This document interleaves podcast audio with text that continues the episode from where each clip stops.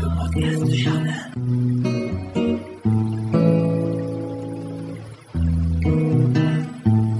Et nous sommes le vendredi 14 juillet. Bonjour à tous et bonjour à toutes. Si vous avez encore la tête dans les feux d'artifice, certains ont été maintenus. Eh ben, euh, rien de tel qu'un bon podcast sur le jardin pendant une heure pour vous réveiller. Lui, il est aussi euh, pétaradant qu'un feu d'artifice. Il est aussi joyeux qu'une fanfare. Bonjour Eric. Salut Brice. Je suis même le tambour majeur. Ben, mais écoute, mais, mais- mais bien sûr. Euh, j'ai pas dit la grosse caisse, hein, je manquerai Non, pas de non, respect. non, non. Je ne manquerai pas de respect. Non, non. Bon, Tu sais, il faut toujours mettre euh, au fond de la caisse le contenu des fouilles. Mais ça, c'est. tout à fait. on fait- Pour la contrepétrie du jour. Euh, jour férié, 14 juillet, nous sommes là, nous sommes ravis de vous parler, nous sommes ravis aussi de vous parler parce que euh, il y, a, il y a des choses à dire, notamment un petit peu au tempo du jardin, avec euh, une seconde saison très clairement qui est, euh, euh, bah, qui est lancée. hein. Et Mm. puis euh, on va euh, faire un tout euh, une toute petite parenthèse sur ceux qui ont été euh, euh, touchés par les, par les orages, hein, notamment. Alors il y a eu des gros coups de vent, on a vu que ça a quand même pas mal secoué. On va en parler dans un instant. Et ceux qui ont été atteints malheureusement de, grêle, parce qu'il y en a quand même eu, même si, bon, dans l'Est, hein, on était en vigilance extrême rouge. Et au final, au global, il y a eu moins de, il y a eu moins de dégâts de prévus. Bien heureusement, évidemment, mais certains, euh, certains ont quand même été euh, lourdement touchés avec euh, des épisodes de grêle et surtout de vent. Donc les, la tomate, j'allais dire, même si ça paraît très anecdotique hein, quand, quand vous avez d'autres d'autres dégâts, et on le répète évidemment chaque année, euh, et chaque fois que, que ça se produit, mais c'est toujours intéressant de voir ce qu'on peut faire, notamment hein, du côté de la Valériane, de la, de la Prêle, Eric. Euh, Mhm. tu- juste avant qu'on démarre euh, cette, cette émission, tu, tu m'en parlais un instant, notamment avec des, des recettes issues euh, de la biodynamie.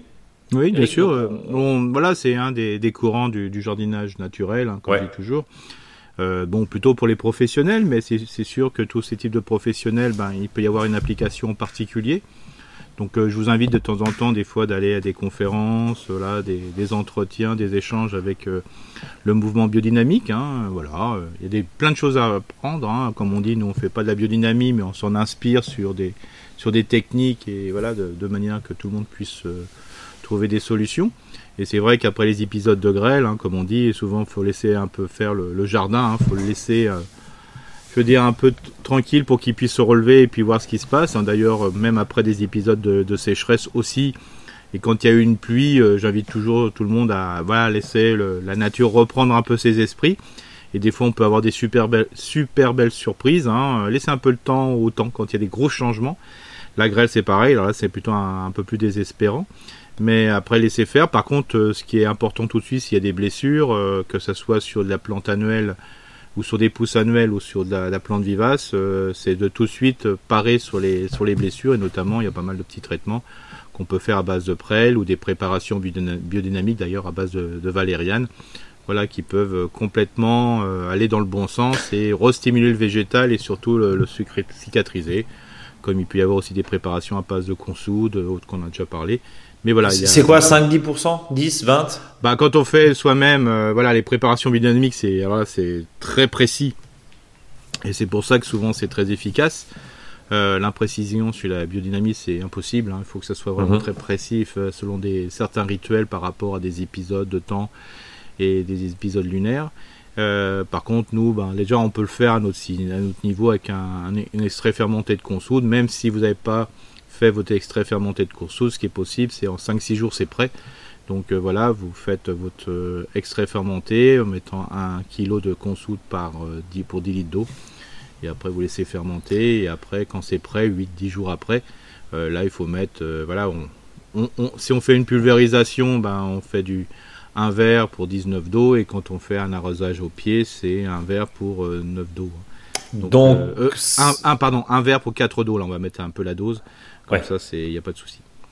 Donc un verre pour 4 d'eau, ça fait 20%. hein. On est, C'est ça, voilà. On, Et- on est d'accord. Voilà, et puis comme ça, ça permet euh, à l'ensemble, et de toute façon, ça fait pas de mal. Et même pour ceux qui n'ont pas eu d'épisode de grêle, euh, ça fait pas de mal non plus.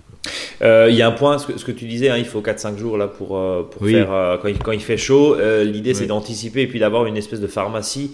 Alors, oui, c'est ça. Encore une fois, on n'est pas dans le catastrophisme, mais, mais c'est vrai qu'un petit coup de, de, de, de prêle, et puis bon, bah, si on a eu des gros dégâts, on a peut-être autre chose à faire que traiter les tomates. Mais Mm. sachez que voilà, il y a aussi des pansements, j'allais dire des pansements à base d'argile notamment, tout Mm. ce qui est riche en silice, hein, la prêle Mm, aussi, Eric, on est, on, on est d'accord que tu viens d'en parler il y a un instant, mais toutes ces petites euh, préparations, euh, la pulvérisation d'argile bentonite notamment aussi permet Oui. un petit peu de calmer, et puis euh, pour ceux qui sont équipés, euh, ça se fait aussi en viticulture, en arboriculture, de la poudre, du talc, notamment de Mm. l'argile, pardon, de l'argile qui permet d'assécher et euh, aussi de, de cicatriser pour éviter Mm. que euh, ça parte en cacahuète. Euh, et, notamment les tomates, par exemple, qui sont blessées, les fruits qui sont blessés, bah, l'idée c'est de les récolter pour éviter que ça en devienne un, un compost sur pied, quoi, Eric. C'est ça. est- on est... Et voilà. Et puis là, si après, entre des épisodes de, je dirais, de, de flotte, parce que bon, surtout pour les, les pieds de tomates qui sont, je dirais, à, à l'extérieur, euh, si vous sentez qu'il y a des risques peut-être de milieu et compagnie, bicarbonate de soude, hein, c'est quand Ouais. même, euh, voilà. En faisant attention de ne pas toucher les fleurs, parce que Enfin, ça, il y a encore de la voilà. fleur. Voilà, Le, le asséchant, côté quoi. asséchant, c'est c'est super parce que voilà, ça permet de cautériser entre guillemets les plaies, mais à la fois, euh, bah, si vous le faites en pr- préventif ou autre, ou voilà, suspicion, le problème c'est que ça sèche tout. Donc il faut, faut y aller mollo. Quoi. Bien. Eric, merci en tout Oui. cas pour ces petits épisodes. Je le rappelle, euh, vous nous retrouvez euh, sur toutes les plateformes euh, de podcast. Et avant de passer au tempo du jardin, juste un petit, un petit coucou parce que les réseaux sociaux, c'est pas que Facebook et Instagram, c'est aussi LinkedIn, Eric, dont tu es un parfait adepte, n'est-ce pas? C'est toi, qui- c'est toi qui es en train de m'apprendre comment ça marche. Euh, ça fait un peu vieux schnock, mais bon. Euh, je parle pour moi là. hein. Euh, et on, s- on- on fait un petit coucou à Alexandre, qui visiblement est une grande fan. Euh, Eric, tu m'as envoyé ça Mhm. l'autre jour. Donc voilà, et bien sûr, bonjour à toutes les auditrices et les auditeurs, jardiniers ou un peu moins jardiniers, sur les balcons ou dans les jardins, en altitude ou en plaine, qui nous écoutent. En tout cas, bienvenue à tous et, et on est vraiment ravis de partager ce- cette heure de, de jardin. Eric, je te propose de passer au tempo du jardin. Vous le savez, principe. On s'en inspire un peu de loin. Évidemment, si le, si le jardin est, euh, on allait dire en alsacien, platschnos, c'est-à-dire on peut même pas mettre une botte dedans parce que c'est encore très humide, on n'y va pas. Donc c'est pas grave si on loupe le coche avec la lune. Mais là, une lune ascendante, encore deux jours, hein, jusqu'au 16. Oui, c'est ça, voilà. Mhm. Euh, donc en gros, on sème, on sème, on sème fort. Euh, moi, j'ai une question. Donc betterave, radis pour les, pour les, pour les, pour l'hiver, etc. Tout ça, on peut y aller. Eric, je- je- Oui, oui, oui, bien sûr, oui, mais bon voilà, il faut un peu quand même regarder euh, l'épisode de la semaine, hein, si- parce que comme on sait que tout ce qui est euh, brassicacé, donc c'est-à-dire euh, par exemple les radis d'hiver Hum. euh, ou d'automne, ça met 5 jours à lever. Donc que on arrose, ça met 5 jours, il fait très chaud, en 2 jours tout est grillé. Donc des fois, il faut mieux attendre 8-10 jours avant de semer, voilà, voire le, début août simplement. Euh, ça ira très très vite après. On l'a bien vu l'année dernière euh, quand il y avait rien qui poussait jusqu'au 15-16 août. Et puis à partir de là, on a eu l'impression euh, que tout avait repoussé, surtout pour ceux qui avaient commencé et oublié de commencer. Alors que ceux qui avaient essayé de, de, se torturer pour que ça puisse maintenir, bah, c'était pas top top. Donc des fois, même tr- très tardivement, on sait très bien que quand il n'y a pas de rupture de croissance puis de développement dans le végétal, ça va très très très vite. Alors que quand il y a des ruptures, soit à des coups de chaud, ou à des coups de froid, ou à des attaques d'insectes ou de maladies, on sait très bien que la reprise est des fois compliquée. Euh, j'ai planté il y a euh, une semaine euh, des céleris. Euh, Alors, l- bon, c'était des céleris qui étaient plutôt en racines nues parce que j'ai pas eu l'occasion, j'ai loupé un peu le coche de les, de les, de les repiquer en, en- en petits pots. Bon, ils ont été complètement grillés. Euh, les céleris, on peut encore en planter. euh, alors, dans Ouais, une mais là, descendante, Eric, hein. Là, ouais, là c'est compliqué euh, parce que là, euh, surtout, euh, bah, plus on est au nord de la de la France, euh, il manquera un peu de, de mois. Quoi. Après, dans d'autres régions, ça pose pas trop de soucis. Là, c'est un peu limite. bien que ça soit un légume euh, de, je dirais, de croissance. euh, enfin, quand je dis de croissance, ça veut dire qu'il faut qu'il y ait de lumière et on sait très bien que quand il y a les diminutions à partir euh, du 1er septembre, vraiment de manière importante euh, de la longueur des, jours, euh, c'est défavorable pour ces, pour types de légumes. hein. Donc euh, moi je tenterai, euh, voilà, d'ailleurs c'est ce que je vais faire hein, euh, là aussi, parce que voilà mes céleris j'ai l'impression que je vais pas en manger beaucoup cette année, hein, vu la grosseur, hein, c'est impressionnant. Mais bon, tu, tu expliques comment? Parce qu'il fait trop chaud et ça bloque, Ah bah, c'est moi j'arrose ou- pas, bah moi j'arrose pas assez, c'est tout. D'accord, voilà. ouais. C'est Manque clair, de flotte, quoi. C'est manque de flotte totalement. Le, le, le- le céleri, il faut qu'il man- mange. Alors, voilà, ça, il n'y a pas de souci. Mais quand on dit que des fois, voilà, il faut mettre beaucoup à manger, c'est-à-dire beaucoup de compost ou d'engrais organiques, oui, mais ça veut dire qu'à côté, il faut qu'il soit capable de puiser. Donc, ça veut dire tout simplement, il faut arroser. hein. D'accord. Il y a des choses comme ça qui sont un peu compliquées. Surtout que ce sont des légumes qui sont dits racines, mais en réalité, c'est demi-racines. hein, parce que, Et la partie végétale, aérienne, bien voilà. sûr. ouais. Ouais. Voilà, donc euh, c'est c'est ça qu'il faut se dire. Donc il faut espérer que la deuxième partie de saison soit moins impactante. Mais quand il y a la terre qui est resserrée et haute, le céleri, euh, son cœur balance entre peut-être se mettre à fleur, comme il y a pas mal de, de personnes qui m'ont appelé d'ailleurs pour les oignons euh, qui ont fleuri. Euh, Mhm. Beaucoup ont fleuri. Ou des carottes qui se mettent tout de suite à floraison. Et puis je parle même pas des, des- des légumes racines de la famille euh, des crucifères, des brassicacées. Parce que là, ça fleurit très rapidement, parce que le, le légume, il est en stress. hein. Donc voilà, après, euh, faut pas oublier que euh, quand il y a des légumes qui, ont, qui demandent beaucoup d'arrosage, hein. par exemple, en ce moment, on peut repiquer les poireaux. Bon, ça, on peut les maintenir, euh, je dirais, avec une certaine fraîcheur, avec paillage et compagnie. C'est un légume qui est là pendant un bout de temps, euh, je dirais jusqu'au mois de mai l'année prochaine, presque. hein. donc, euh, il a le temps de grossir, voilà. Mais euh, le céleri, il faut que le 1er décembre, euh, bah là, je dirais même avant, ça soit terminé, parce qu'après, il peut geler, quoi. Donc, euh, Bon, donc, euh, si t'es joueur, on peut. voilà. Mais mais par- mais, ouais, voilà, mais on n'aura pas des grosses pommes de céleri, quoi. Enfin, on n'aura Voilà, pas des grosses boules de céleri, pardon. Par contre, céleri branche à fond, quoi. D'accord. Voilà. Bon, Ça- voilà. ça- Alors le céleri branche c'est pas pareil, hein, ça n'a rien à voir. hein, euh, je veux dire, les gens disent ouais c'est pas du tout la même chose, mais oui je suis, je suis complètement d'accord. Mais c'est vrai que au mois de septembre manger du céleri branche c'est vachement bon quoi. Je veux dire on a et puis c'est hyper généreux quoi. hein, quand euh, ça pousse, euh, ça fait un- vraiment des, des ambres qui font plus de 50 cm, c'est super intéressant. euh, voilà, c'est impressionnant. Euh, tu parlais euh, là, depuis quelques semaines aussi de ressemer courgettes, melons, Oui, concombres, oui. cornichons. T'es sûr que c'est pas trop tard, ça, Eric? Non, Encore non, non, non, non, bah non, là, les courgettes. euh, alors, on- moi, je dis toujours, hein, quand on sème les courgettes euh, au mois de, de- par exemple, euh, au 1er, euh, 1er mai, on va en manger en, en août, au ju- de- fin- juillet, début août. D'accord. Donc, euh, donc ça fait, euh, voilà, 6 semaines, 7 semaines, 8 semaines après.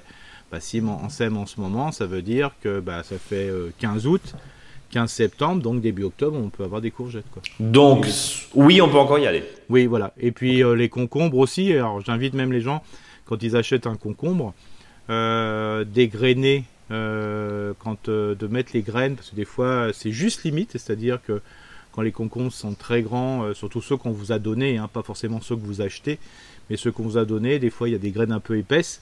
Bah, je vous invite à en mettre euh, sur votre jardin, ou si on vous, vous prenez connaissance, vous avez dans votre jardin des con- concombres qui ont commencé- à jaunir parce que vous l'avez oublié. Des fois, le premier concombre, des fois, il est coincé. euh, voilà. Ouais. Euh, ce que je vous invite, c'est laisser le jaunir un petit peu en ce moment et dans 8 jours, vous, vous grattez les graines sur le sol. Et des fois, ça repart. Ça repart. hein. Ouais. D'ailleurs, pour les melons, qui, qui est, qui est un, lé- qui est un légume fruit qu'on mange à maturité, ce qui n'est pas le cas du, du concombre, euh, bah, les melons, euh, ce que j'invite souvent les gens à faire, c'est que quand vous achetez un melon euh, qui est bien mûr, voilà, les graines, au lieu de les mettre au compost, étalez-les dans votre jardin jusqu'à là en ce moment, quoi. Parce que vous aurez sûrement plein de petits melons qui vont pousser. Alors ça vient, ça vient ou ça vient pas, c'est pas grave. En tout cas, ça vous fera un, paillage de, de melons, hein, parce que ça c'est très efficace. hein. Moi je l'ai vu hein, sur des concombres. Bah, je conseille toujours de mettre les concombres, je dirais, euh, en position euh, verticale. Ouais, pas lissé, oui. de la place. Jamais laisser traîner le concombre par terre. Voilà, exactement, mais en laissant des fois t'en- traîner par terre, ce que j'ai fait parce que j'avais des graines que, voilà, qui, me restaient. Bah, en fin de compte, au pied des aubergines, bah, c'est pas mal. hein, ça fait un espèce de couvert végétal. euh, voilà, et, et si en, moment, en ce moment je mange pas de courgettes, hein, j'en ai mangé. J'ai mangé des J'ai courgettes. mangé des courgettes, oui. Voilà, mais là avec les grosses chaleurs, il y a que des fleurs mâles, hein, ça se voit très fortement. hein, voilà, les mâles sont toujours, il y a une fleur tous les jours à peu près, de manière à pouvoir euh, favoriser, si besoin, une fécondation à venir avec les fleurs femelles qui vont arriver. Mais les fleurs femelles, quand il, est- ça, il fait très chaud, les pollens euh, n'arrivent pas sur euh, justement la, la, la fleur femelle et, et donc ça dessèche. Donc ne soyez pas surpris, en ce moment c'est pas si simple que ça d'avoir des courgettes. hein. Il y en a qui disent j'en ai plein, oui. S'ils sont dans un endroit qui, est très bien arrosé, qui est un peu au frais, où il y a beaucoup de matière organique, hein, il y a pas mal de jardins en hauteur par exemple, hein, des bacs où il y a beaucoup de courgettes. Euh, ou si vos courgettes sont de situation un peu plus fraîche, c'est-à-dire tr- très gros soleil le matin et puis dans l'après-midi c'est un peu plus frais. Euh, moi ce qui n'est pas le cas, c'est l'inverse. Euh, dans- voilà. et, et ce qui est assez fou à dire, j'ai acheté un ou deux pieds de courgettes parce que j'achète toujours des, des pieds chez les horticulteurs ici et là, voilà, c'est par, par principe je dirais. C'est assez marrant, parce que ceux que j'ai achetés, euh, ils ont une vie rose. Et donc euh, ils font des feuilles énormes, il n'y a pas de Mhm. fleurs. A C'est- rien. C'est super. c'est- J'ai même des doubles ou triples fleurs, c'est surprenant. Là ils sont bien placés ceux-là, mais euh, j'ai pas de fleurs.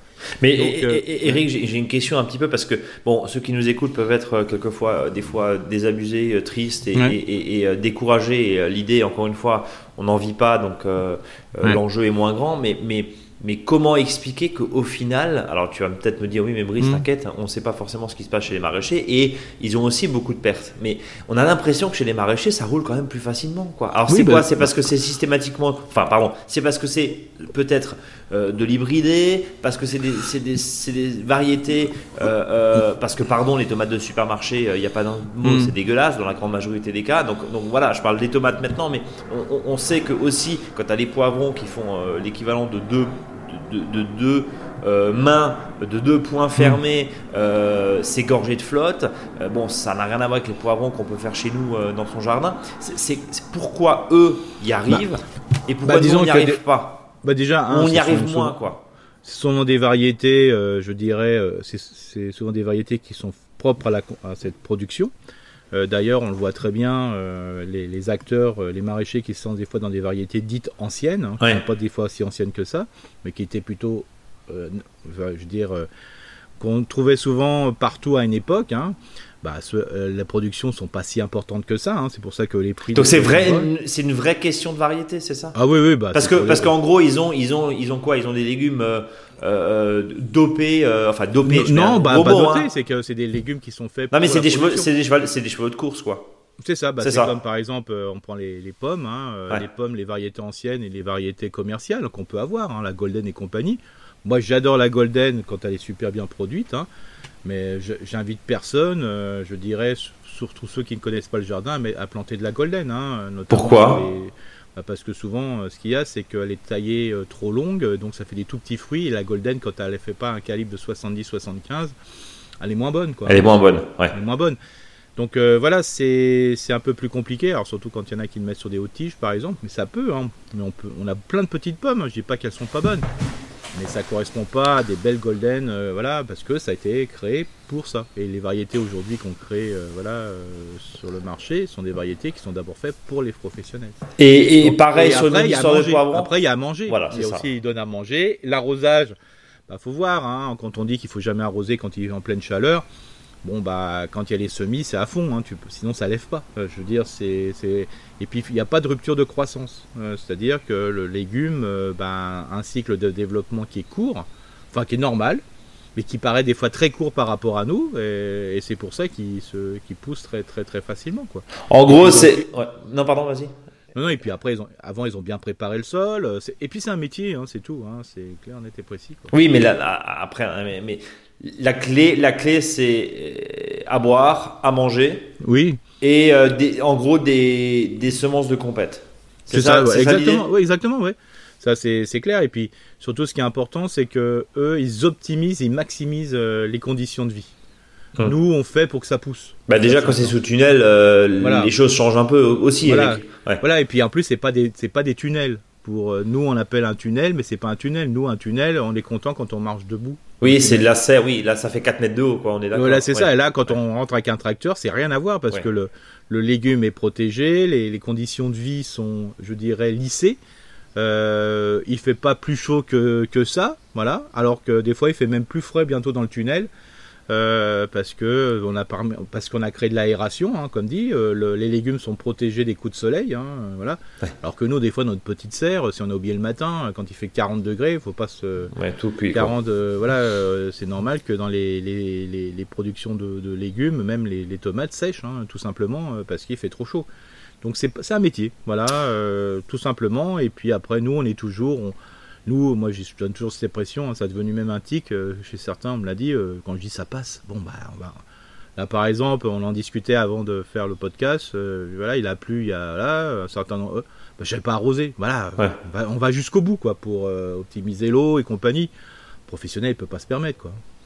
Bien, en tout cas, euh, on revient sur notre tempo au jardin avec euh, à partir du 17 une lune descendante. Là, on plante, Ouais, on voilà. plante, on plante. On plante et puis on travaille surtout sur les légumes aussi pour la, la taille et compagnie. Hein. Euh, Quand je voilà tailler le- les, les concombres, les cornichons, les melons aussi, euh, alors, ou pas. Voilà. Après, on peut Hum. laisser faire. hein. Il n'y a pas de souci. Moi, par exemple, sur du concombre, je laisse faire parce que j'aime bien avoir pas des très grands concombres.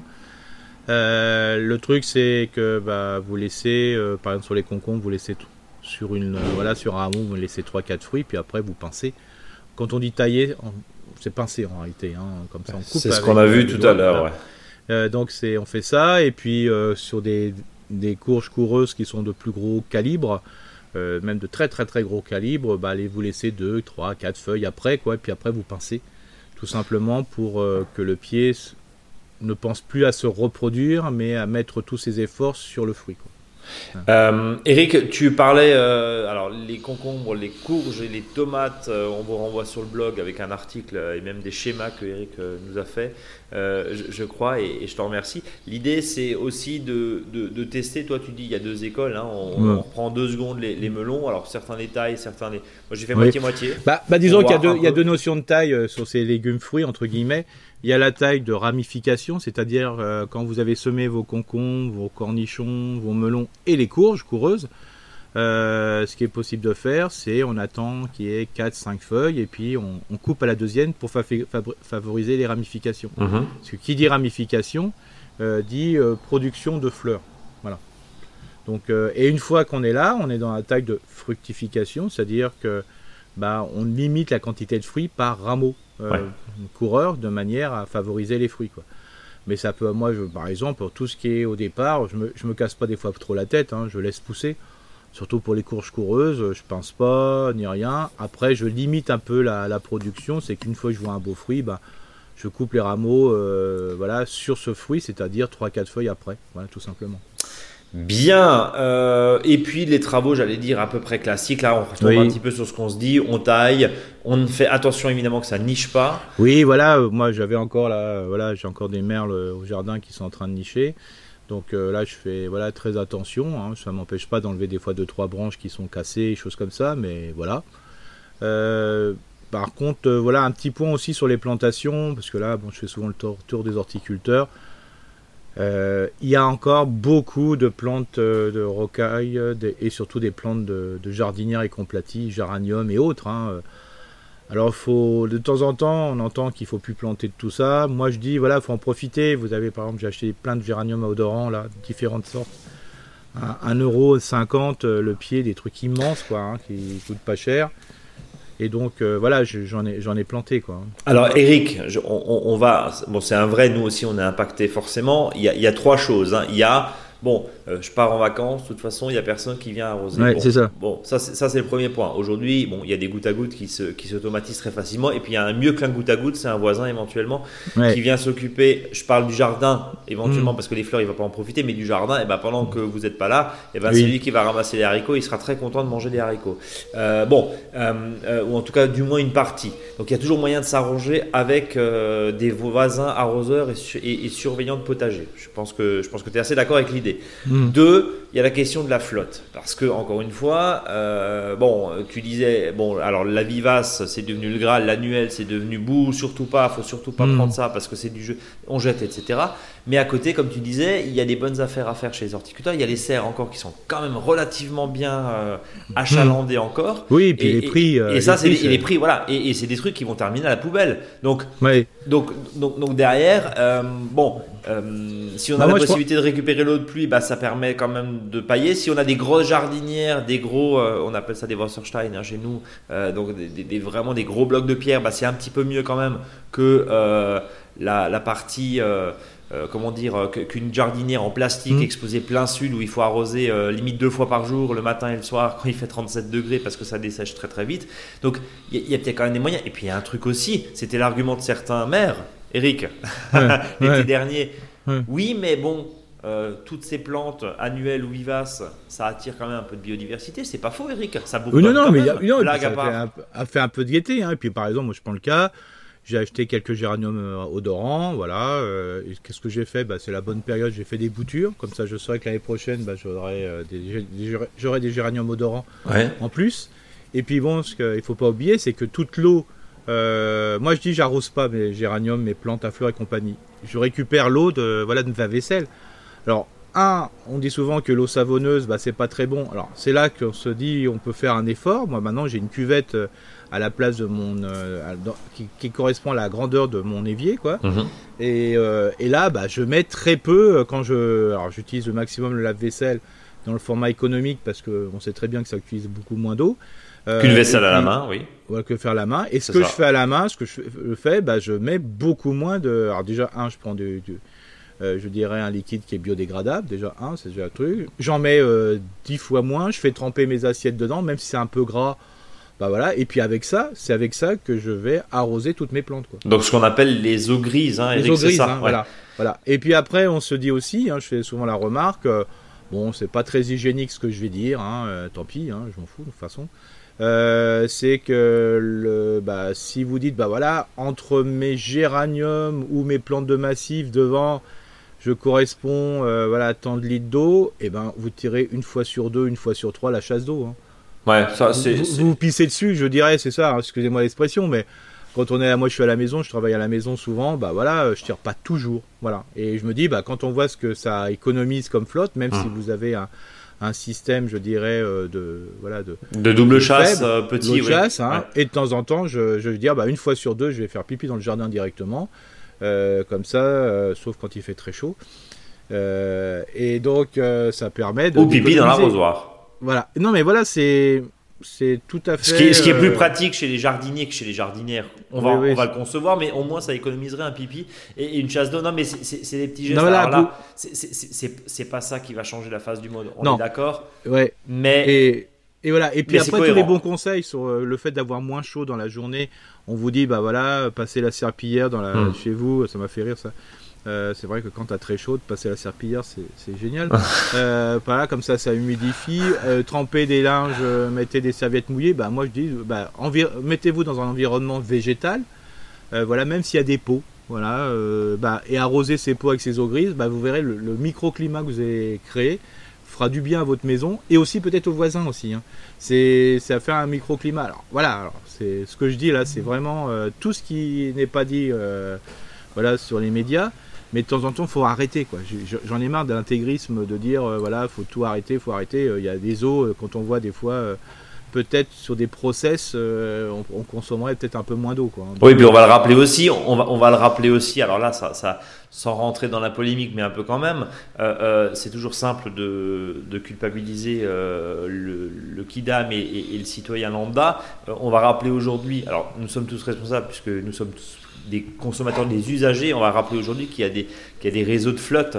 Euh, il y a entre 25 et d'ailleurs l'UFC que choisir a lancé une grande campagne là-dessus. Il y a entre 25% dans, certains, dans certaines zones à 40 voire 45% de déperdition sur les réseaux de flotte. Il y a un Ouais. travail considérable de Oui. l'eau qui est potable et qui redescend au sol d'une certaine manière, mais qui est gaspillée parce qu'elle a été traitée ou en tout cas captée et acheminée. Ouais. Donc, je veux dire, au- aujourd'hui, quand tu as 3 mètres cubes par heure qui fuient euh, dans une ville, dans une grande ville, parce que euh, les réseaux sont totalement vétustes et qu'on a euh, désinvesti massivement là-dessus, enfin, je veux dire, au, au bout d'un moment, voilà, Oui, c'est non, mais c'est- voilà, c'est il pas faut- 5 faut- litres pour arroser tes géraniums tous les deux jours Non, qui non, vont changer la face du monde aussi. Voilà, c'est c'est- C'est faut ça, arrêter aussi. Après, il y a plein de choses comme ça qu'il faut aussi un peu diminuer. Et puis après, on, on peut imaginer que si vous avez une, co- une commune qui arrose, et vous dites, voyez, ils vont arroser des fleurs. Alors c'est sûr, mais si vous, vous chacun, vous avez possibilité de fleurir votre maison, bah peut-être que ça sera un effort à faire en moins à la Mm. commune euh, de faire des voilà des aménagements. En attendant, Euh, certaines, certaines communes ici, le gazon est encore très vert et quand tu passes le soir à 23h, les sprinklers ils tournent toujours. Oui, Donc, oui, oui. Bon, voilà. Bon. Non, voilà, faut. Moi, je dis toujours aux gens, soyez responsables. Vous êtes tous grands et grandes, voilà.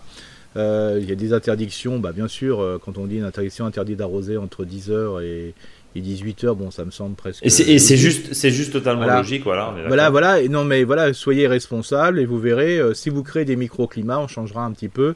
euh, avoir que des zones imperméables, des zones grises, euh, des, des zones qui, voilà, voilà. Si un mur il est protégé par de la végétation, que ce soit en pot ou autrement, bah, c'est toujours plus frais. hein, faut- On est d'accord. Et on, Voilà. et on rappelle aussi, on rappelle aussi évidemment Eric que, que le Graal étant la récupération d'eau de pluie. Alors pour ça il faut qu'il pleuve évidemment, mais aujourd'hui on sait que les volumes, hein, on va le rappeler, hein, s'il pleut 1 mm sur 1 mètre carré, donc sur un toit, même s'il y a un peu de perte évidemment, mais sans rentrer dans les détails, ben 1 mm qui pleut sur un toit d'un mètre carré, ça fait déjà ça fait, ça fait Oui. déjà un litre.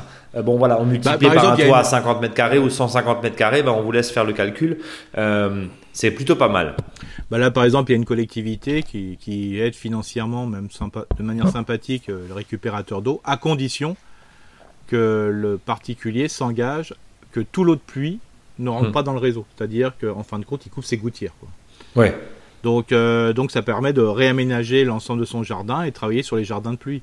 Et là aussi, l'excès d'eau par rapport à vos récupérateurs euh, sur un toit, il faut aussi l'enlever euh, l'idée parce qu'il y en a qui disent oui, mais si je mets tout l'eau dans mon jardin, ça va devenir un- ça va devenir un- une zone de bactéries et compagnie. Mais non, euh, pas du tout. Un sol est fait pour s'il est couvert, si c'est un vrai sol, il, il est capable de récupérer de la flotte de- d'eau d'un toit. hein. Il n'y a pas de y a pas de souci quoi.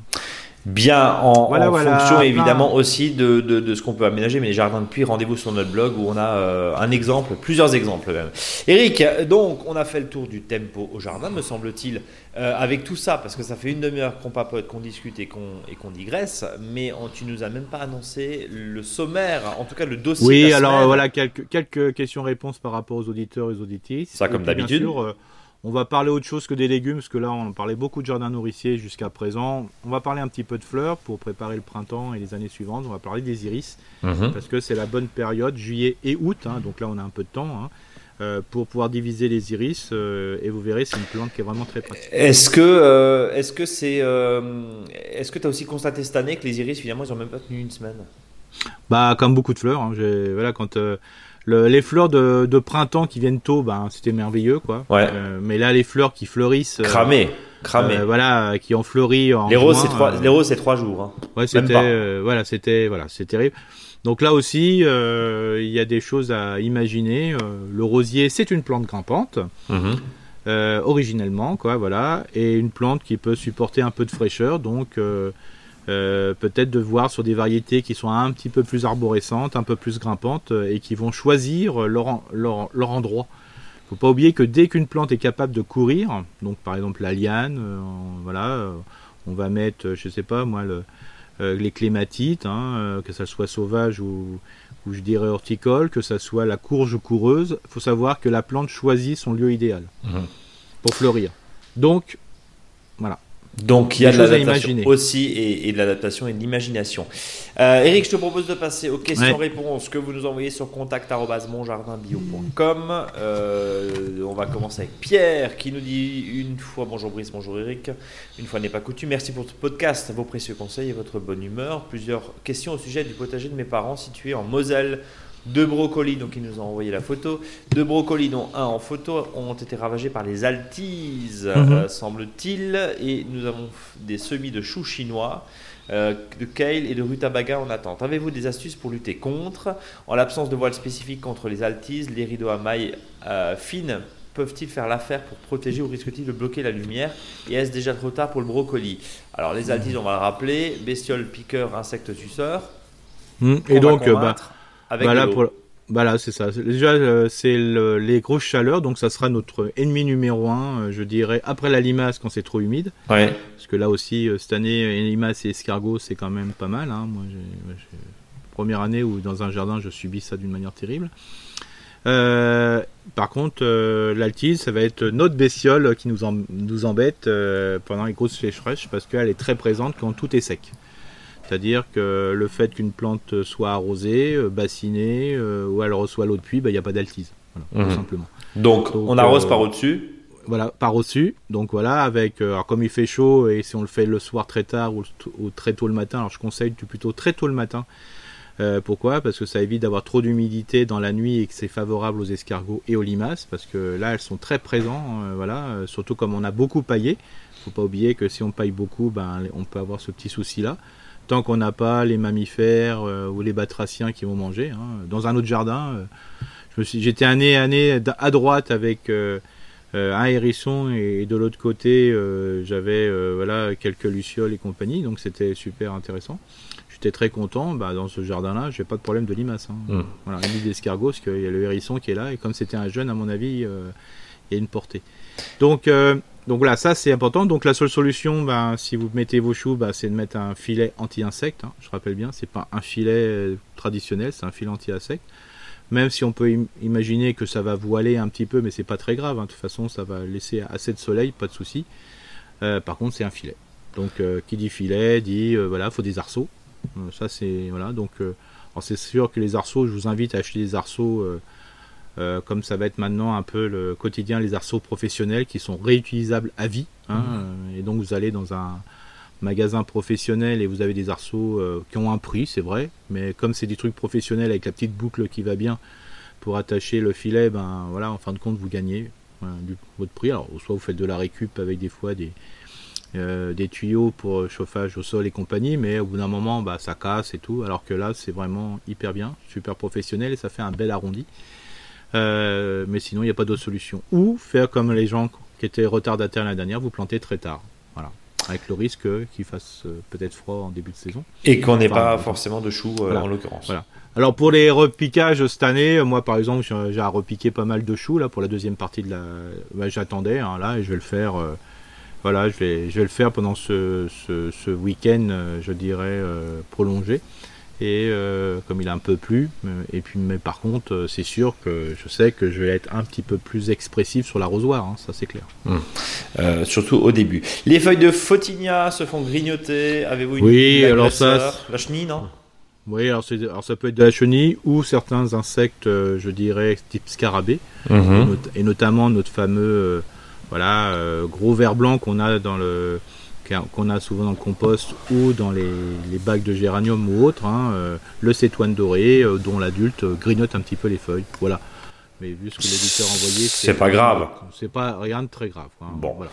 On est d'accord. Nous avons trouvé par ailleurs des petites larves dans la terre au pied des Photinia qui sont dans des bacs. Oui, ça Sauriez-vous ressemble. Qui sait et ce qui présente un danger Oui. pour les plantes Alors j'avais pas compris au début la, la question de l'auditeur parce qu'en principe ces larves-là on les trouve pas euh, au pied des Photinia, sauf quand ils sont en bac. D'accord. Donc voilà, donc ce sont là ce sont ce qu'on appelle les larves de cétoine doré hein, qui sont là, hein, ces gros vers blancs euh, qui ressemblent à des larves de De hanneton, ouais. mais avec une petite tête.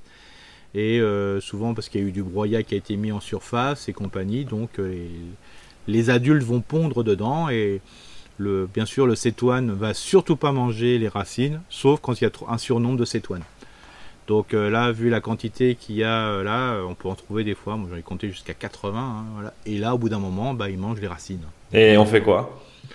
Bah, tous les ans, quand on a des, on a une première fois, on voit que les, les, les plantes déclinent malgré les arrosages et, les- et les soins en nutriments. Ce qu'il faut faire, bah, faut carrément dépoter s'il y en a. Et tous les ans, euh, voilà, ça va être, il y a des phéromones qui se déposent, je dirais, sur ces plantes, sur ces, les plantes et sur les bacs, et ça attire les, les cétoines. Donc tous les ans, il faut dépoter et les enlever. Donc voilà, Pierre, faudra, faudra dépoter. Et enfin, nous avons bien couvert le potager pendant l'hiver avec de la veste. Et celle-ci s'est bien développée. Pourtant, à présent, qu'elle a séché et même déjà Ouais. avant, la terre au-dessous est très sèche et très dure. Donc, elle est sur une terre argileuse. hein. Mhm. Est-ce normal? Le couvert végétal n'est-il pas censé ameublir la terre et aurions-nous faire quelque- aurions dû faire quelque chose en préventif? Merci pour vos précieuses réponses et bel été signé Pierre. Euh, Qu'est-ce qui n'a pas marché? Bah, de toute façon, voilà, le couvert végétal, faut dire que voilà, ça, les racines ont une, une, une action qui est forte sur le, le fait que ça décompacte ou ça recompacte un peu la terre en fonction du type de sol. Là, dans ce cas, c'est un décompacteur. Mais il faut pas oublier que vu les, les coups de chaleur qu'il y a aujourd'hui, c'est plus de la veste qu'il faut, hein, c'est du, du chêne. hein. Donc euh, voilà, c'est, il faut de la racine. Mais euh, c'est pas parce qu'on a mis un couvert végétal que le- la terre sera moelleuse, surtout si le sol est un peu resserré, quand c'est argileux, argileux limoneux ou limoneux. Euh, parce que tout simplement, ça, voilà, la, ça- le- le- la prise de la chaleur sur le sol est trop, trop impactante. Donc, euh, globalement, euh, sur de la veste, c'est une plante plutôt annuelle là. Euh, donc, euh, il faudrait passer sur des plantes un peu plus, je dirais, vivaces. Mais le problème, c'est qu'il dit plante vivace, dit plantes qui prennent le sol. Donc, c'est mieux que rien, voilà. Mais il faut pas oublier, c'est qu'aujourd'hui, sur des situations qui sont très chaudes, même l'en- l'enracinement n'est pas assez puissant pour décompacter à tout jamais. quoi. Donc c'est quoi? On peut, on peut dire quoi Pierre? De répéter l'année prochaine? Oui, il faut que- répéter, ouais, faut voilà, répéter, ouais. faut Ça répéter, pas comme ça euh, quoi. Ça se fait pas comme ça. Et puis en plus, euh, ce qu'il y a, c'est que bah, y a, tout le monde n'a pas tout le monde n'est pas euh, dans l'égalité. Je veux dire, euh, tout le monde n'est pas égaux, pardon, euh, face à son sol. hein. Moi, j'ai un sol qui est voilà très très compliqué, très très dur et compagnie. Quand je vois les efforts que je fais, alors qu'il y en a d'autres, bah, c'est tout simple. hein. Il y a un historique qui est, euh, je dirais, pas un historique annuel ni bisannuel ni de- sur plusieurs années. C'est sur centaines d'années, donc euh, c'est comme ça. Bien, voilà Pierre, et bon courage. Johan dans le Cavados qui nous dit Salut Eric et salut Brice, merci pour vos réponses. Deux questions rapides comment savoir quand cueillir les cocos de Paimpol et les haricots rouges Bah, quand, des, quand ce sont des plantes, euh, je dirais, euh, sèches, je dirais, haricots secs et compagnie.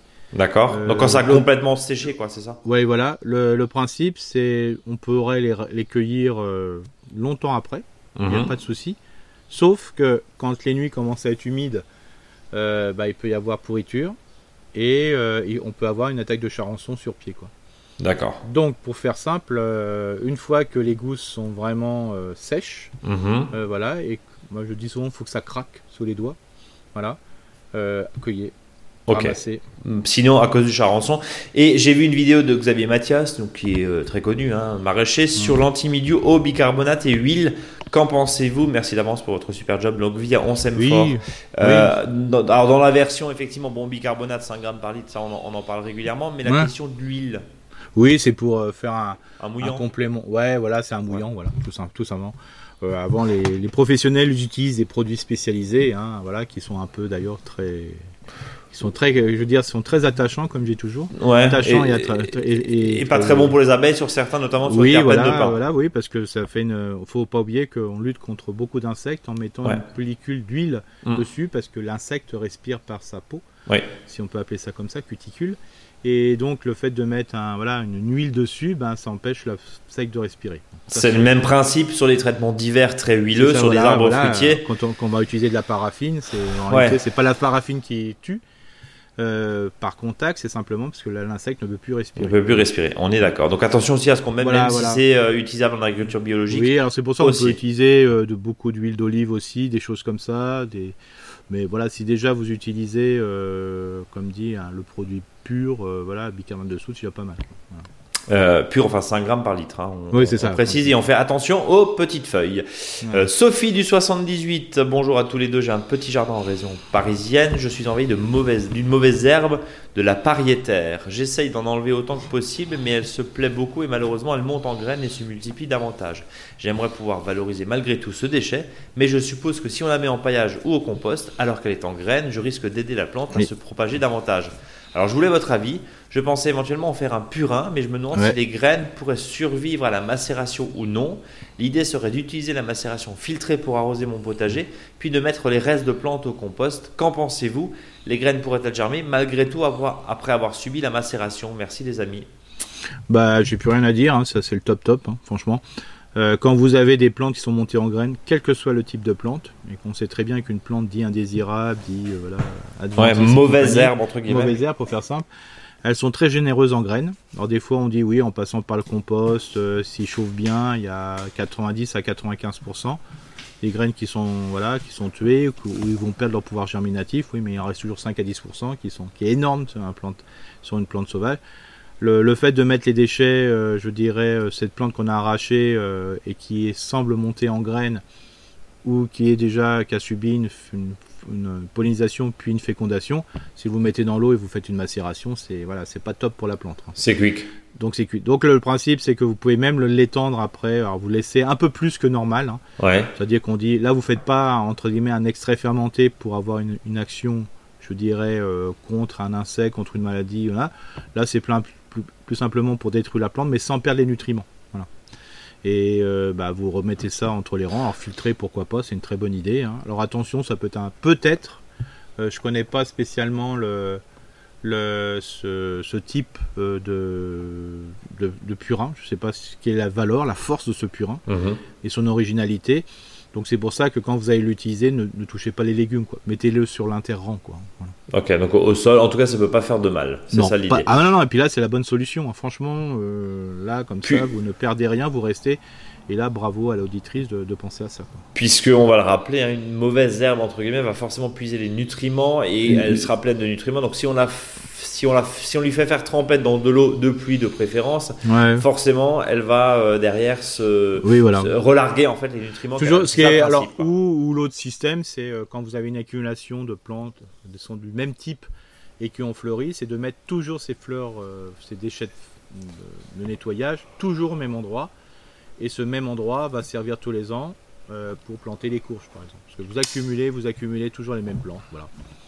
Il y a Bon. peut-être cette plante qui va pousser, mais à force de mettre des déchets végétaux, elle va pas s'y développer, ça ne sera pas son milieu de vie, ça va changer. Et le fait toujours de mettre les mauvaises herbes au même endroit, bah, comme ça, ça vous permet euh, d'améliorer la qualité du sol, qui ne va pas correspondre à la plante pour qu'elle puisse se développer. Et en plus, ça va améliorer le sol pour faire pousser des légumes qui sont très, euh, je dirais, adorateurs de nutriments et de matières organiques, que sont par exemple les courges.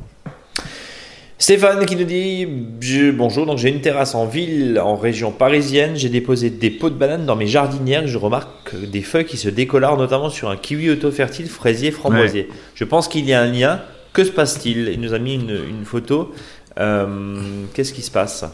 Bah, il faut pas oublier que, bon, par exemple, sur le kiwi, il faut à peu près. euh, alors, je recommence, c'est une plante, la strate verticale. Mhm. Voilà. C'est un qui dit strate verticale veut dire que dans son milieu naturel, elle s'adosse à des arbres, à des plantes qui sont riches en dépôts organiques. Donc ça veut dire que le sol doit être d'une super richesse en matière organique. Donc beaucoup de feuilles en décomposition. Et c'est souvent un sol qui est profond. Donc euh, voilà, ce qui n'est pas forcément dans une jardinière. y a-t-il un lien avec les pots de bananes? Les Non, non, non. non c'est juste un, un mauvais tempo Oui, parce que ça voilà. Et puis au bout d'un moment, euh, là, et puis là, c'est très compliqué les jardinières. Hein, comme ouais, il fait très chaud quoi, qui- sec Ouais. ou les plantes euh, voilà, qui ont besoin beaucoup de sol, ça se resserre très facilement. La plante ne peut pas prélever tous les nutriments dans le sol, donc a donc faut, faut, faut, de rempoter quoi on appelle ça faut des rempoter quoi Eric Ouais, il faut remporter et puis surtout faut arroser sans arrêt quoi. Ouais. Bon, la peau Euh, de banane, euh, voilà, hein, c'est, je dirais ça apporte beaucoup de déchets organiques. Hein, ça se décompose très rapidement. donc- Ouais. Donc on rempote et on continue les pots de banane. Ouais, Euh, Sinon vous êtes toujours aussi fort, bravo. Et aussi un petit retour sur un de vos conseils. Oui, le pipi sur le citronnier. Alors j'imagine pas sur le citronnier pile poil, mais dans l'arrosoir qui va arroser le citronnier, Ouais, a été très apprécié. Euh, merci, continuez et très bien la Oui. boutique aussi signé Stéphane. Merci en tout cas Stéphane. Oui, de toute façon, euh, comme dit, hein, vous pouvez jamais vous tromper si vous faites pipi. hein. Bon, alors ça va. Euh, Florent de Haute-Savoie qui nous dit bonjour à vous les mentors du jardinage. Merci pour vos réponses à mes précédentes questions. Grâce à tous vos conseils, mon jardin est luxuriant malgré les épisodes de grande chaleur puis de forts orages. J'utilise beaucoup moins d'eau que l'année dernière et pourtant mon frigo est déjà plein de légumes. Alors j'ai deux nouvelles interrogations. J'ai planté tout un tas d'aromatiques, des variétés diverses euh, de sauge, de thym, de verveine, de romarin, de menthe sauvage, de sarriette. Ma préférée, c'est très joli, odorant, mais j'ai aucune idée de comment les conserver, quand les bouturer. Avez-vous des recommandations sur les aromatiques? Bah, de toute façon, la- l'aromatique se, se bouture à partir du mois de septembre. Voilà, parce que le sol est encore chaud. D'accord Euh, et puis il faut pas, faut savoir que comme ce sont des sous-arbrisseaux, souvent ce qu'on appelle, alors ce que c'est qu'un sous-arbrisseau, c'est une plante qui fait ligneuse, qui fait entre 20 et 50 cm de haut. Voilà, Mhm. on est là-dedans. Euh, il faut pas oublier que si cette plante est bouturable, euh, c'est-à-dire qu'on peut séparer un, je dirais, un morceau de végétal et le mettre dans le sol. L'idéal, c'est euh, vraiment le, mois de septembre-octobre, parce que le sol est encore chaud, et la plante va se bouturer en 5-6 semaines. Donc euh, avant l'hiver, entre guillemets, avant les périodes de grand froid, la, la- la plante sera déjà, euh, je dirais, enracinée. Donc il faut le faire à cette période. Mais bien sûr, il y a le deuxième rattrapage qui est la période printanière, mais comme souvent, et on le voit de plus en plus, c'est très très bien au mois de mars-avril. Hmm. Puis des fois, il peut faire très sec et c'est là qu'on peut perdre des boutures parce que les peaux dessèchent. Et après, ça décline. hein. On a, on a euh, des printemps qui sont plutôt. en tout cas, cette année, on l'a Ouais. vu, hein, des printemps qui sont plutôt secs. Euh, deuxième question quand commencer les semis de brocolis J'ai sans doute planté trop tôt ceux de l'année dernière et ils ont poussé en de multiples petites têtes sans Bah, belle tête centrale. euh, là, les brocolis, c'est même, un peu tard pour les tard, semer. on est d'accord. hein. Ouais, Faut- voilà. on, peut, on peut les planter maintenant, les choux. Oui, voilà. Pas de souci. Par contre, c'est un peu compliqué. Euh, quelle, quelle- est la quelle est la, où elle habite Haute-Savoie. Ouais, alors si, voilà, si en plus il y a un petit peu d'altitude, voilà, Ouais. même légère, Au hasard, ouais. c'est un peu. Ouais, là, faut plutôt acheter des plans à repiquer, quoi. hein. Donc, plan à repiquer, Florent. Un grand merci pour la qualité de votre podcast. Hâte de vous réentendre samedi matin avant d'ouvrir ma librairie. Donc, Florent, Ah bah super. logiquement, est libraire. Euh, Alors à euh, justement, euh, là, une petite info, hein, parce que l'auditrice a bien, bien vu que L'auditeur. Ah pardon, l'auditeur. Florent, Florent. Florent, Florent, euh, je suis perdu moi. Euh, a bien vu qu'il n'y avait pas de, voilà, il n'y a pas de pub, il n'y a rien euh, sur nos podcasts. Euh, euh, bah, Au-dessus du rayon livre sur le jardin, bah, un petit mot, euh, si vous voulez en savoir plus, euh, cliquez, euh, mettez On s'aime fort.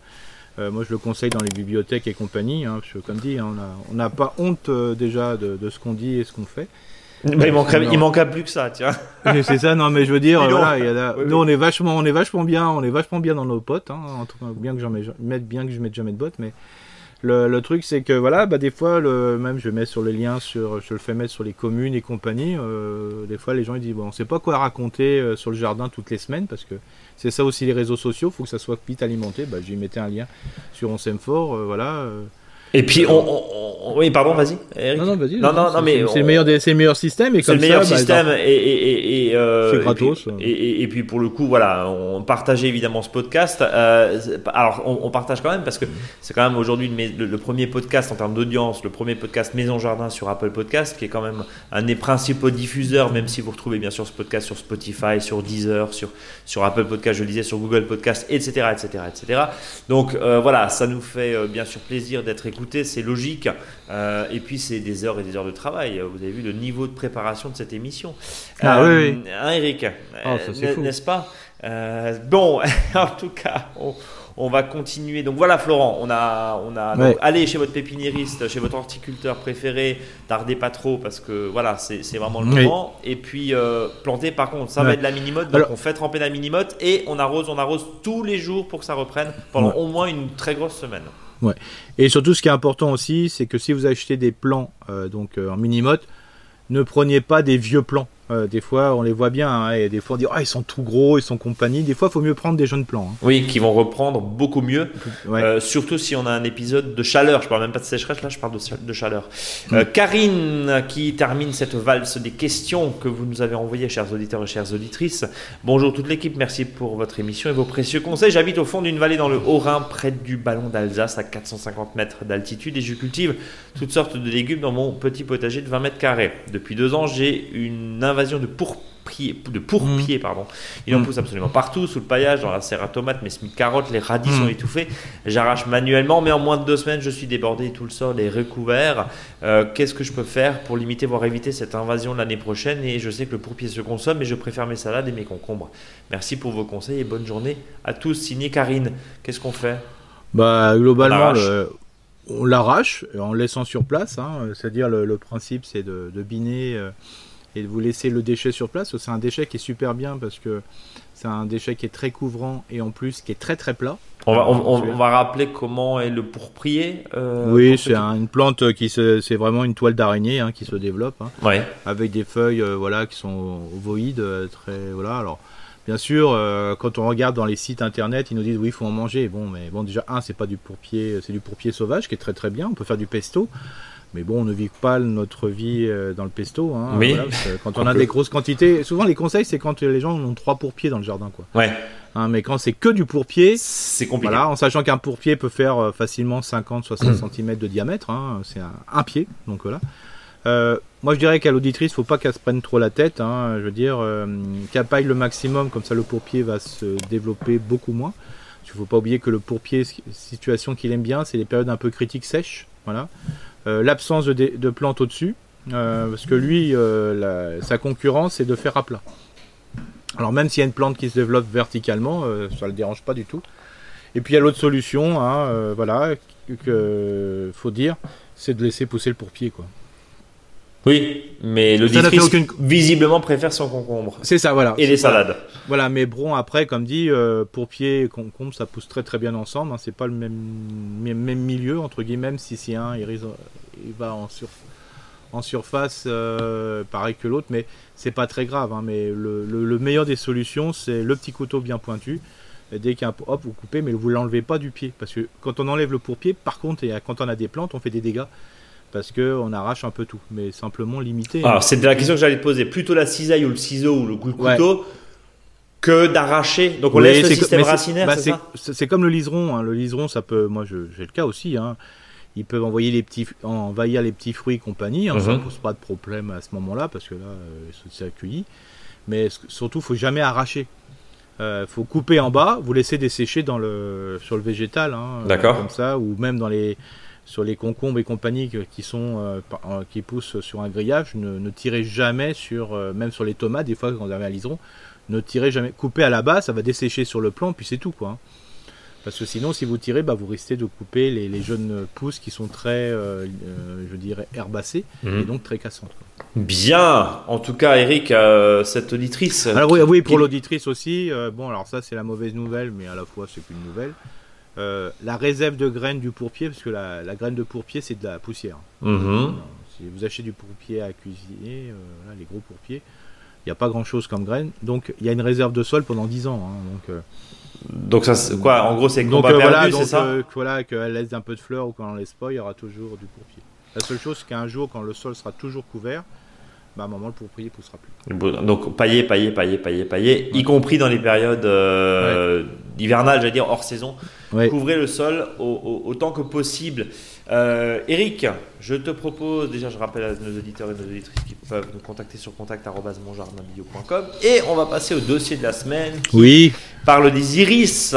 alors qui est, qui est vraiment un- une plante qui est très cool, très facile, avec une multitude de fleurs, dont les horticulteurs euh, en floriculture ont, voilà, ont imaginé euh, des floraisons complètement différentes et compagnie. L'iris, sauf celui qu'on va trouver, euh, voilà, il y a des iris sauvages, hein, voilà, qui n'ont rien à voir. hein, euh, Ceux-là, laissez-les dans la nature, ne les, prélevez pas. Euh, de toute façon, ils sont trop petits pour vos jardins, comme dis toujours. Ils sont, jolis, mais ils sont bien que dans leur habitat. Ils, sont très, ils seront très moches chez vous. Bon, je dis ça, c'est pour éviter de les cueillir. Euh, mais euh, vous, vous avez des iris horticoles, utilisez plutôt les iris. Et puis aussi, euh, j'en parle aussi, c'est important, c'est que vos iris, vous verrez dans les multiplications, il y a beaucoup de déchets. Et ces déchets, ne les mettez pas dans la nature ou dans les milieux naturels ou semi-naturels parce que s'ils se trouvent une situation favorable, ils vont se développer. Alors c'est vrai que quand on voit de la renouée du Japon, ça prend la tête, on dit ah c'est nul et compagnie, mais si des fois on voit des iris un peu partout, on dit oh c'est joli, ça pose pas de problème. Non. Souvent on a un peu une sélection sur les, les plantes invasives. hein. Euh, non, euh, une plante horticole, quand elle est dans son jardin, doit être gérée soit dans son jardin, c'est-à-dire ce qu'on appelle une valorisation in situ, ou soit apportée à la déchetterie. Mais surtout pas, euh, ne le mettez pas, même dans votre forêt privée, euh, parce que ça va changer le milieu de vie et compagnie. Voilà, ça c'est la petite histoire. Alors comment on fait pour les iris? C'est vraiment une plante qui est vraiment très très simple, hyper vigoureuse. Euh, je veux dire, voilà, qui ne demande pas d'être euh, précautionneux. hein. Euh, voilà, c'est une plante un peu rustique, comme dit, ça tient le coup. Donc, si vous voulez la multiplier, c'est important. Pourquoi? Parce que des fois, au bout de 5, 6, 7 ans, en fonction des lieux, et surtout quand les endroits sont un peu confinés, bah, les fleurissent plus. Parce que c'est la floraison est sur jeune sujet. Et on, croit que les iris, ça pousse pas. Voilà, ça a l'air euh, un peu pâteau, un peu, un, peu mou, un peu mou du végétal. Mais en réalité, ça pousse très très vite et vous avez quand même des rhizomes un peu partout. Euh, et, au, moment quand tout se resserre, quand il y a le pied d'à côté qui va sur le pied de l'autre, et ainsi de suite, euh, ça fait tellement un enchevêtrement de rhizomes qu'il n'y a plus rien qui pousse. Donc il est bon à un moment de les éclaircir en totalité ou partiellement, donc il faut tout enlever. Moi je dis souvent c'est plus simple, c'est tout enlever. Ou une partie, si vous avez plusieurs massifs dans votre jardin, bah, vous en faites un tous les ans. Voilà, vous enlevez tout, c'est très simple. Vous ne gardez que les jeunes rhizomes, c'est-à-dire plutôt ceux qui sont à l'extérieur de la touffe, tout simplement. Vous gardez à peu près ces 7, entre 5, 8, 10 cm de rhizome, hein, ça se voit, hein, ça fait des bouts qui s'enchevêtrent l'un dans l'autre. Il y a un peu de racines, souvent à ses pieds, et puis vous avez une feuille qui est plus ou moins développée. Donc là, vous gardez que ces sujets-là. Et le reste, vous jetez. Voilà. Donc vous pouvez le mettre au compostier. Alors bien sûr, pas tel quel, parce que ça va repousser dans votre compostier. Vous coupez en petits morceaux. Donc, euh, bien sûr, quand vous allez enlever les rhizomes, vous les coupez à la serpette ou avec un, voilà, un cutter ou un couteau très bien affûté, désinfecté et compagnie. Euh, au préalable, vous avez, même si c'est l'endroit où il y avait les iris, vous pouvez les remettre au même endroit, mais comme quand on remet une plante à un même endroit, il faut le réalimenter en compost. Pourquoi? Euh, tout simplement parce que tous les, les plantes que vous avez enlevées, euh, c'est un déchet qui ne sera plus sur place une fois qu'il va se décomposer. Donc quand, on enlève tout, il bah, faut remettre euh, en réalité ce que le, déchet que vous avez enlevé aurait pu produire. Donc c'est pour ça qu'il faut mettre du compost bien décomposé ou du, terreau de, de plantation. Voilà, vous mélangez bien l'ensemble avec en décompactant la fourche bêche voilà, sur 20-30 cm, et puis après avec la griffe, voilà, et puis après vous remettez les rhizomes. Alors qu'est-ce qu'on fait? On prend ce rhizome, on coupe la moitié des racines, proprement toujours à la serpette ou au couteau, et puis s'il y a beaucoup de feuilles, vraiment, bah, vous laissez que la moitié des feuilles. Voilà. Vous émettez une plante surtout euh, tous les 30 au maximum. Euh, comme ça, vous êtes tranquille. Voilà. Mettez pas tous les 10-15 cm parce que sinon, euh, ça va vite. il va y avoir beaucoup d'encombrement. Voilà, vous les mettez ici et là. Au début, ça fait un peu bizarre parce que ça fait comme si vous avez repiqué des trucs. Ça fait un peu cimetière à iris. Mais c'est pas, c'est pas très grave. Vous allez voir, ça va vite se développer. Alors, euh, le principe, il faut surtout pas surenterrer l'iris. Il faut que ça soit un affleurement, comme vous le voyez naturellement. Et puis après, euh, vous arrosez copieusement, voilà, pour qu'il y ait une bonne base et surtout que quand vous arrosez, la, la terre aille un peu partout. Et puis vous laissez faire, voilà. Et comme ça, euh, une, grande part, une grande majorité de ces plantes que vous avez repiquées vont fleurir l'année suivante. Parce que si vous le faites un peu trop tard ou au printemps, il n'y aura pas de floraison. Alors ne soyez pas surpris si ça fleurit pas la première année, euh, sur certains rhizomes, ça fleurira la deuxième année, et ainsi de suite. C'est une plante du partage, bien sûr. Euh, ces iris que je vous invite parce qu'il faut préparer aussi les, les trocs plantes de l'automne. Alors, ce que je vous invite, c'est que si vous en avez plus, souvent en a beaucoup trop, bah, vous prenez des godets ronds euh, et puis vous faites la même chose mais en godet. Ces godets, vous les enterrez comme ça, vous aurez des, iris qui sont déjà en racines et euh, je dirais euh, qui seront proposés au troc plant. C'est quand même mieux que des fois d'avoir des morceaux de rhizome comme ça qui se baladent en deux L euh, sur les ateliers. Donc là, le choix de l'iris, pourquoi je vous en parle, c'est surtout que c'est intéressant. Pourquoi? Parce que c'est des plantes de bordure, c'est-à-dire bord d'un mur, d'un muret, voilà, d'un massif et autres. Et puis c'est des plantes pas chiantes, quoi. hein. C'est-à-dire que des fois, euh, euh, quand vous avez des endroits où il n'y a rien qui pousse, c'est embêtant, euh, vous allez avec la tondeuse, vous avez peur de toucher une plante, ben, des fois le mur, par exemple, on met des fois des galets, des graviers, qu'il faut toujours désherber et compagnie, je vous invite à, à mettre plutôt des, des iris, voilà. Vous en mettez un tous les 30 cm, voilà, et puis au bout d'un bout de 3-4 ans, vous aurez une super bordure. Le mur sera protégé, ça sera facile, ça fera un, joli lien entre votre partie engazonnée et la, partie de votre mur. Voilà, donc ça c'est super. Ceux qui utilisent le fil, euh, le rotofil par exemple, pour euh, simplement pour limiter la quantité d'herbe, bah, c'est une jolie protection aussi euh, pour les, je dirais pour les, les parties mûres. Et par exemple, là c'est moins drôle, mais faut y penser. euh, pour les cimetières, entourer des fois une tombe avec euh, des iris. euh. Pour le désherbage, c'est cool. Parce que là, il n'y a vraiment pas grand chose. C'est une plante qui se resserre bien. C'est souvent plein soleil. Parce qu'il ne faut pas oublier que l'iris, il faut qu'il y ait plus de 8 heures de soleil. Donc pour qu'ils se sentent bien. Donc souvent, bah, le cimetière, c'est plein soleil. Ça. Et puis en plus, ce qui est important, c'est que quand les ouvriers euh, ils peuvent pas le faire autrement. Les cimetières doivent être enherbés, c'est où il y a de l'herbe ou autre, ça, c'est quand même plus joli. Et puis quand on n'a plus le droit d'utiliser les pesticides, et, heureusement, on va utiliser le rotofil, même quand ils mettent des protections devant, des, des carters pour éviter qu'il y ait Ouais, Il y a un peu de casse des fois, quoi. des ça fois, il y a un peu de casse, euh, et surtout sur les, les plaques de marbre qui sont les. Voilà. Bah, le fait de bordurer comme ça, ça fait une jolie protection. Voilà. Ça, c'est super.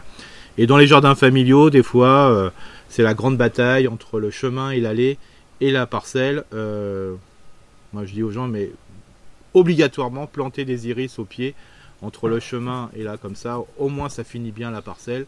Et puis, euh, vous n'aurez pas de problème de, plantes indésirables. hein. S'il y a trop de plantes indésirables, c'est en ce moment qu'il faut le faire. On enlève tout, on enlève les plantes, on repique dedans, donc il n'y a, a pas de souci. Et c'est plutôt assez joli, mine de rien. euh, voilà. Même quand il y a plus les, même quand il y a les plus les fleurs, Oui. parce que finalement ça fait, euh, euh, voilà, ça fait des petites Ouais, feuilles. bah, euh, c'est solide. Et sur des terrains en pente, par exemple. Ça- ça maintient ça- aussi, Eric, Ça, maintient la terre. Ouais. Alors, des fois, je dis, on peut faire un jeu qui est assez important, qu'on a une petite pente. hein. C'est de faire ce qu'on appelle une sèche. hein. Vous mettez quelques piquets, vous mettez des, des branches, euh, voilà, qui permettent de faire un peu des, des étages, des marches. Et puis en contrebas, euh, vous mettez des iris. Alors ça, ça, ça tient tout, quoi. hein. c'est vraiment, euh, vraiment super. Euh, en termes d'arrosage, l'iris, c'est pas très exigeant? Bah, on a, enfin, globalement, on n'arrose pas, sauf si on a vraiment des, des, des iris botaniques, comme Ouais. je dis, hein, parce qu'il y en a qui coûtent une blinde. hein. Euh, voilà. Et puis, si vous avez le traditionnel bleu, bleu mauve, bleu violet et compagnie, il y en a plein de sortes. Hein. Je connais un jardin familial, bah, il y en a voilà, plein de sortes d'origine, de tout début. C'est les plus simples, c'est les plus cool, mais euh, allez voir, euh, je crois qu'il y a un producteur de. Voilà, euh, il s'appelle Monsieur Cailleux, alors c'est assez marrant, parce qu'un cailleux, Mhm. c'est un rhizome. Voilà.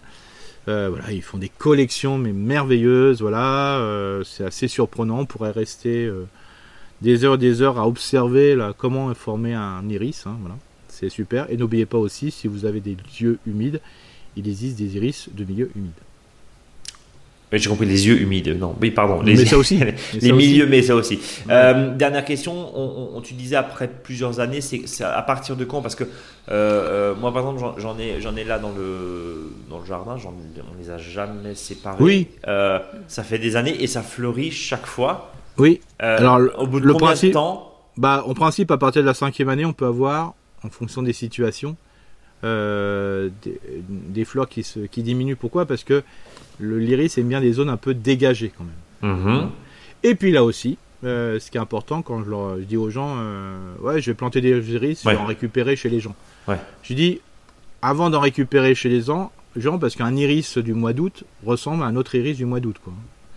Euh, donc, ce qui est important de voir, c'est est-ce que la floraison vous, voilà, vous aimez bien, est-ce que la fleur est grande, nanana. Euh, la couleur et aussi le, le développement. S'il y a une personne qui dit euh, bah, j'ai mes iris qui fleurissent jamais, bon, il y a un truc quoi. Il y a un truc, il y a un parce problème. que- voilà, soit parce que il y a un- le lieu ne lui convient pas. Si les conditions de vie lui correspondent correspond à l'iris, et c'est des fois c'est génétique. hein, euh, on sait très bien que n'importe quelle plante, vous avez des, des plantes qui sont plus florifères, moins et on sélectionne comme ça. quoi. L'important, c'est non pas la rose, mais euh, L'iris. l'iris. Euh, tu disais, il y a aussi un sujet quand l'iris aime bien se, comment dire, se, se développer. Hmm. Euh, Ça veut dire concrètement que si il est dans une bordure, forcément, il va être contraint. S'il est sur un terrain euh, très large, la séparation et, et, comment dire le, le- le- la division n'est pas obligatoire? Non, bah, bah, a- disons que ça dépend comme il pousse, hein, mais quand il a de la place et compagnie, bah, c'est par les, les nouveaux rhizomes qu'il va y avoir les plus belles fleurs. D'accord. Donc ça veut dire que les anciens, faut les identifier et ça, on peut Voilà, effectivement enlever. Ouais, c'est ça. Bien. Pour ça que si par exemple ça peut arriver, hein, qu'il y a 10-20 mètres de, de- d'iris, hein, ça- Ouais. voilà, bah, comme je dis, des fois de temps en temps, il est peut-être bon d'en faire 2-3 mètres, voilà, qu'on enlève au fur et à mesure et qu'on refait. quoi. Dès qu'on refait. Bien. Et En- là aussi, quand vous sélectionnez, euh, ne, ne- ne récupérez pas des iris qui n'étaient pas beaux. Quoi. Oui, on garde les, on, on- on garde les plus bio et on a compté en tout cas euh, de ce qu'il faut faire et on peut regarder avec euh, les voisins potentiellement aussi. Ouais. Eric, on arrive tout doucement à la fin de ce long podcast qui a dépassé l'heure Ouais. d'émission. Euh, je te propose de passer au faux dicton du jour et puis ensuite de Oui, bien sûr, ça sera, au, surtout- ça sera autour de l'iris. hein, voilà. Quand les iris de la voisine tapent dans l'œil du jardinier, c'est qu'ils sont en tête à tête. C'est joli. C'est joli, hein, c'est très pas. joli. Il n'y a rien, euh, voilà, ça n'a rien à voir avec ma ma ma, ma contrepétrie plein de testostérone du début. Hein. Tout à l'affaire que tu vas nous redonner et dont les auditeurs et Pas les du auditrices pas pourront du nous- tout. pour- Non, c'est vrai? Ah, non, ah non, non, parce qu'après, le principe de la contrepétrie, il faut pas une qu'elle fois. se voit et qu'elle se voit pas. Bon, bah du coup vous faites pause, Non, non, vous revenez que- au début de ce podcast et comme ça vous en- vous écoutez, vous pourrez entendre la contrepétrie d'Eric. Parce que, parce que de toute façon, il fait vraiment très chaud en ce moment et c'est pour ça il faut éviter euh, de se balader sur une allée bitumée parce que sinon, il fait vraiment très chaud. Donc euh, voilà, attention à ça. Attention à ça, évidemment. En tout cas, ceux qui nous écoutent on, euh, peuvent nous retrouver sur toutes les plateformes de podcast, je le disais avant, nous suivre sur Instagram, sur Facebook, évidemment, vous abonner à la newsletter que vous recevez tous les vendredis. Euh, on remercie euh, les oiseaux qui ont fait un concert pendant tout l'enregistrement de ce podcast. Euh, donc c'était plutôt, plutôt sympa. On, enregistre en vraies conditions. Merci à vous qui nous, sui- qui vous, qui nous suivez. Merci à vous qui nous... Oula, je suis fatigué. Qui nous suivez. N'hésitez pas à partager ce podcast et à nous mettre des étoiles dans les applications et des, et des notes aussi. Ça nous fait plaisir. Et puis, bah, évidemment, hein, les grosses tartines de... Les grosses tartines de compliments nous font toujours plaisir, évidemment. C'est d'ailleurs le seul euh, critère qui fait que euh, euh, on répond à vos questions. Et sinon, bah, on se dit à la semaine prochaine, Eric. Mais avant, Ah. le mot de la fin. Alors le mot de la fin, nous sommes toujours dans la deuxième partie de l'année, donc euh, c'est important euh, de, de pouvoir dire, euh, voilà, tout n'est rien, rien n'est perdu, on peut tout recommencer, donc ça faut se dire. Et puis attention à la- à la- à l'abus d'alcool, euh, surtout quand on va aller fréquenter les grands javins. Tout à fait. D'accord. Voilà. C'est une troisième, c'est ça? C'est ça. Je ne l'ai pas, mais c'est pas grave. Rendez-vous la semaine prochaine. Si vous avez compris les trois contrepétries, gagne euh, un bon Hmm. d'achat sur la boutique. Ouais. Allez, on Bon, fait ça? ouais, surtout Kevin que surtout qu'en ce moment l'actualité est pas bonne et on sait très bien que T'en fais le quatrième. que, que, que la que la que la Chine n'est pas l'ami du Pakistan. hein, donc euh, Tout à fait. Tout à fait. Ça va beaucoup trop vite pour moi. Allez, à la semaine prochaine. Salut à, à la tous. semaine prochaine. Salut salut.